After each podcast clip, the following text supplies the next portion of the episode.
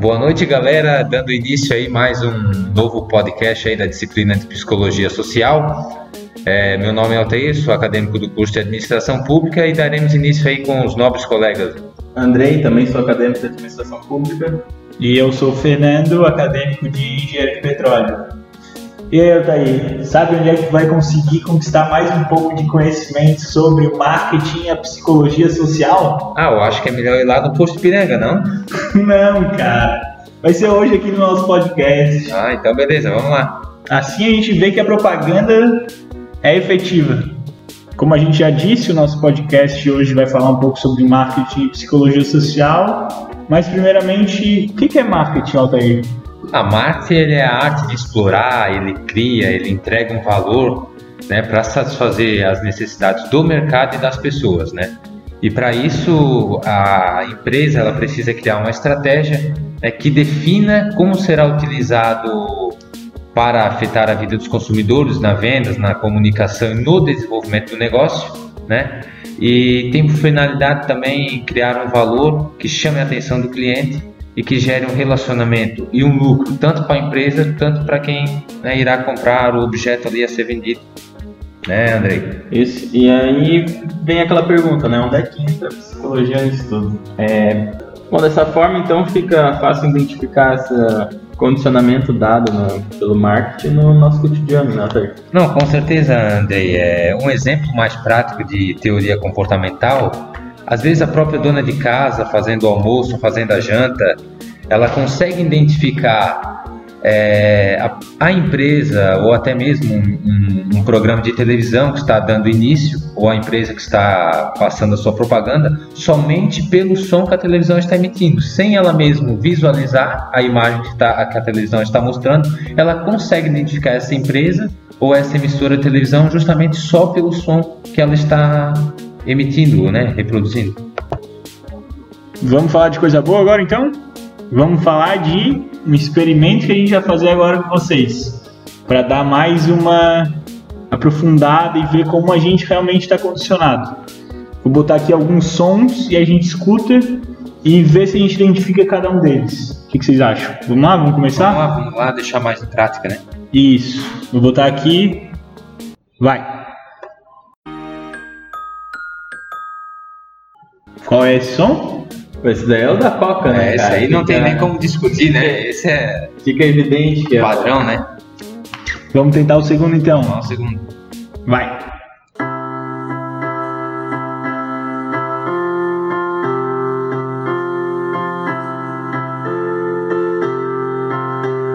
O que, que vocês acham? Pra mim ficou claro que é a propaganda do Itaú, né? Ah, o Itaú é imbatível, né? Nessa questão do marketing aí, não tem pra. Vai botar dinheiro da poupança lá no Itaú? aí? Vamos, vamos investir bastante lá. Beleza, vamos pro próximo então? Próxima. Vai, isso daí acho que vocês vão saber fácil também.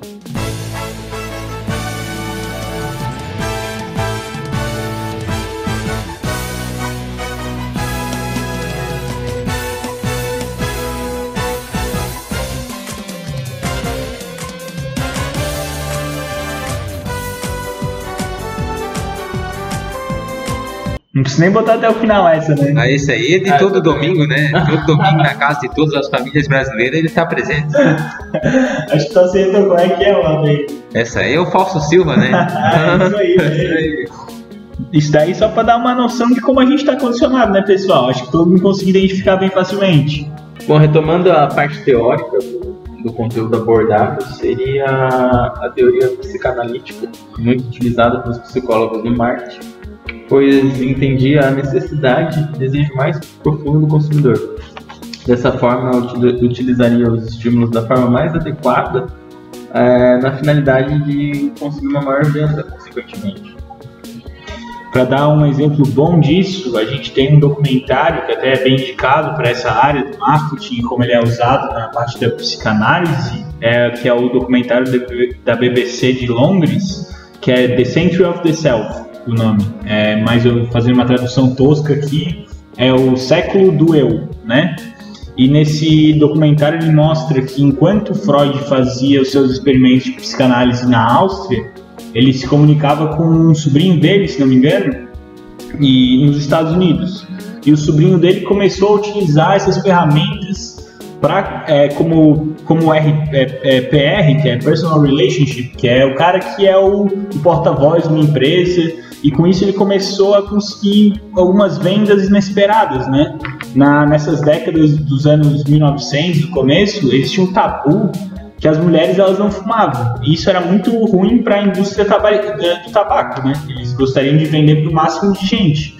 E o que, que ele fez com isso? Ele atribuiu a, a, ao ato de fumar o cigarro a força, a liberdade, ao poder. Isso fez com que esse tabu fosse quebrado e as mulheres começassem então a fumar o cigarro por isso, por elas estar sendo, sendo invocadas achando que isso era um ato de libertação, de, de, de poder, de empoderamento.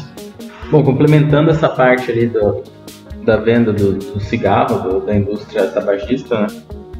é, fica claro com Dieter, um dos pais da, da psicanálise no marketing, em que ele levantou a parte da aplicação dos conceitos é, no comportamento do consumidor, é, estudando como que o indivíduo agrega valores e crenças aos objetos, que foi o caso do, do, cigarro, né? Como as pessoas começaram a agregar o valor de que ele dava a sensação de poder, de liberdade, era um status para dar mais uma sensação aí de como o marketing é poderoso, vou contar uma piadinha aqui que eu achei na internet. Então, são duas crianças, né? Um menino e uma menina, elas estão conversando no, no jardim de infância e tá chegando ali a época de outubro e tal. E daí a menina, o menino pergunta pra menina: E aí, o que tu vai pedir no dia das crianças? Daí a menina fala: Ah, vou pedir uma Barbie, e tu? Daí o menino fala: Ah, eu vou pedir um OB. A menina fica bem surpresa, assim, né? Tá, mas o que é um OB? Pra que serve isso? Daí o menino fala: Cara, não sei. Mas a, a televisão dizia que um, com um OB a gente pode ir pra praia todos os dias, andar de bicicleta, andar a cavalo, dançar, correr, fazer um montão de coisas. E o melhor, sem que ninguém perceba nada.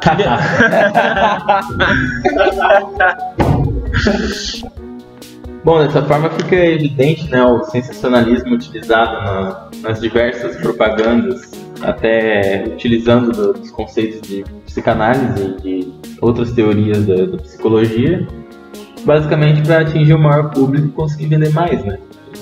Um exemplo prático seria a Polishop, com uma escada que dobra de diversas maneiras, faz, às vezes tu só quer trocar uma lâmpada e tu acaba comprando uma escada daquela ali ou quando tu quer emagrecer, utiliza de, dos produtos deles como a plataforma vibratória. quer dizer que eu não vou ficar malhado então usando esse negócio? É, eu acho que é melhor pra gente ter a certeza disso, eu acho melhor a gente comprar uma TechPix, gravar, pra ver se realmente isso tudo acontece, né? Vou ficar mais bonito, mais cabeludo nessa TechPix, será? Não, a TechPix, 36 vezes de R$ 39,90 no boleto bancário, eu acho que é fácil você adquirir, né? Qualquer um pode.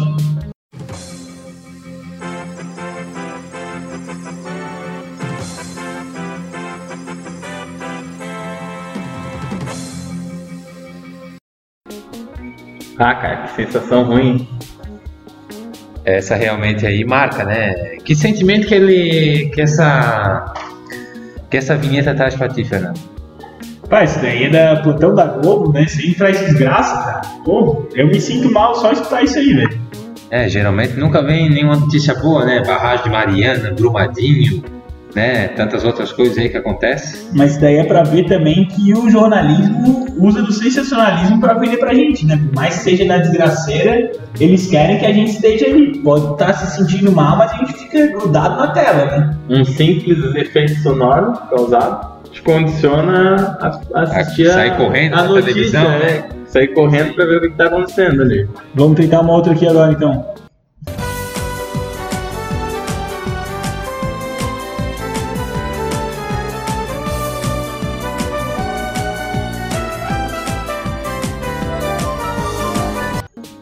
Ah, essa aí eu acho que ela demonstra mais uma questão de tempo do que qualquer outro tipo de sentimento, porque às vezes você vê a vinheta do Faustão tocando, assim como tocou agora, você já lembra que amanhã é segunda-feira, então você está mais preocupado com o dia seguinte do que com o próprio assistir o programa do Faustão, né? Não é assim? Sim, é que dá essa sensação do, do tempo, né? Do, do, período que você está na semana, porque é marcante que todo domingo acontece tudo.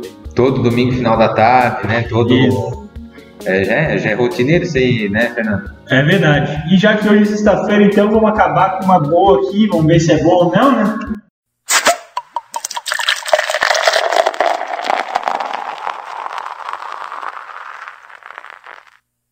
Essa daí. Deu aquela sede, né? Deu aquela Deu. sede. Vamos pro intervalo, libera o professor pra gente tomar essa gelada aí, né? Bom, a prática do, da psicologia no marketing ela fica muito evidente. E tem até um fato histórico, assim, para exemplificar bem que em 1950 as empresas alimentícias tiveram muita dificuldade no mercado do café instantâneo. E a Nestlé Corporation, a produtora principal, né, com a marca do Nescafé, contratou uma pesquisa motivacional baseada na teoria psicanalítica. E dessa forma, por meio de entrevistas, eles foi muito visto que os consumidores mostraram que o café é exposto com imagens reais de grãos de café não processados, como era visto que o Nescafé era uma coisa muito industrializada, um pó industrializado com sabor de café. E essa, o consumidor conseguiu da, dessa forma igualar o café instantâneo com um café normal, uma vez que eles começaram a produzir imagens do, dos grãos de café, aquela coisa bonita, e até o Ditcher é, aconselhou a agência de café pan-americana a substituir os cafés comuns comuns com imagens que retratassem o café instantâneo como uma bebida sofisticada, é, através de grãos e lugares específicos, é, pessoas degustando café em lugares bonitos, lugares românticos e assim vai. É, isso é muito interessante, Andrei, porque né, até nos dias atuais, e você vê isso no cotidiano das pessoas, todo mundo em casa tem né, um, um Nescafé que usa no seu cotidiano. E se você analisar, é um ponto interessante de você buscar a história de saber que na Segunda Guerra Mundial já existiu Nescafé né? Sim. Né? Que as pessoas, os soldados usavam, que, né? O que, antes, o que antes era visto como uma imagem negativa, essa industrialização do café, ela passou a ser tomada como um, uma bebida sofisticada mesmo. Hoje tem diversos tipos de. Sabe que quando tu falou nesse café já me veio aquele cheirinho. Eu nunca pensei que café instantâneo era uma coisa ruim.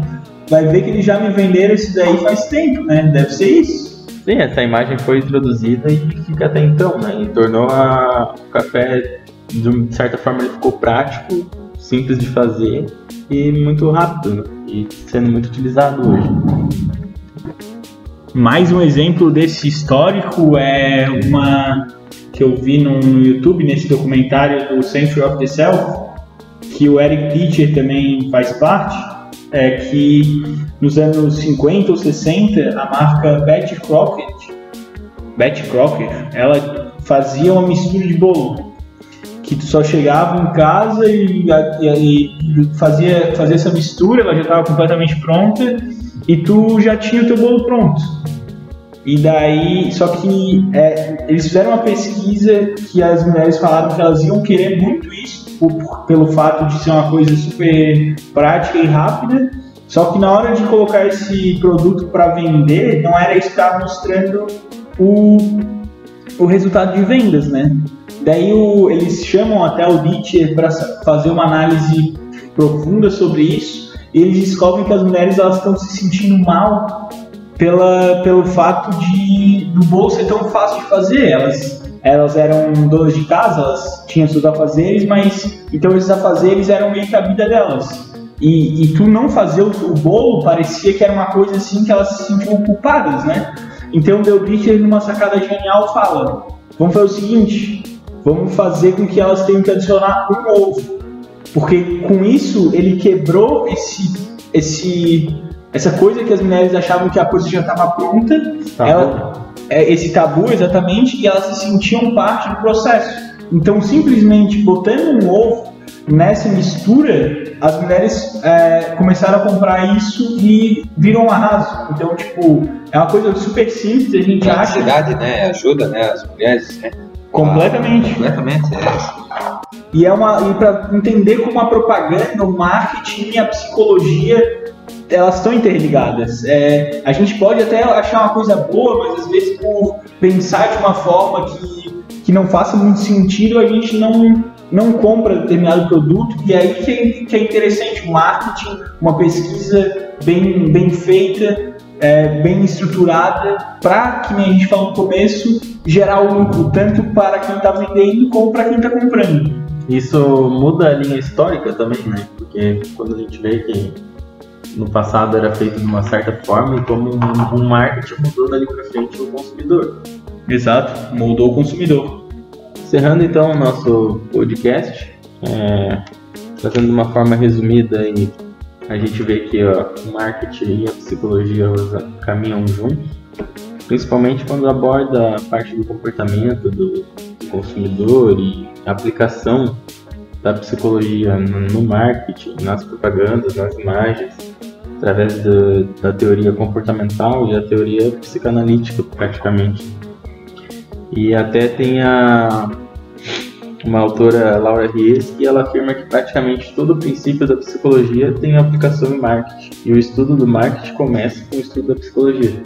É isso aí. Às vezes, né, a gente sensacionaliza muito, às vezes quando fala em marketing, pensa só em vender, em compra, e talvez não consegue analisar a mensagem que às vezes um programa de televisão quer trazer, às vezes o que um som né, traz de sentimentos, de tudo. Então, você vê que a história do marketing ela é ampla. A gente entrou ali na questão do Nescafé da Segunda Guerra Mundial, e são produtos que a gente hoje utiliza no nosso cotidiano, né, e que realmente tem uma grande história por trás, né, que traz sentimentos, que traz outros temas importantes. Então, um assunto muito produtivo, de muito aprendizado e que sirva aí de exemplo de, de, de muito estudo para todos aí, não é mesmo, Fernando? Valeu então, galera, foi ótimo. Marketing tá no nosso dia a dia completamente, ajudando a gente a escolher o produto que a gente consome e ajudando as empresas a vender pra gente. E como isso mostra que a gente, quando chega numa prateleira para escolher um refrigerante, por exemplo, a gente vê que inconscientemente a gente vai lá e pega uma Coca-Cola, por exemplo, mas que a gente está todo dia ali no cotidiano, está sendo batido na tecla que é aquele produto ali. é- Às vezes a gente tem medo de arriscar É. o novo, né, de experimentar o produto do lado, né, de dizer, ah, mas nunca passou na televisão, Nunca né, essa marca a gente na não, não aposta no novo, né. Exatamente. Estamos sendo vendidos a toda hora. Valeu.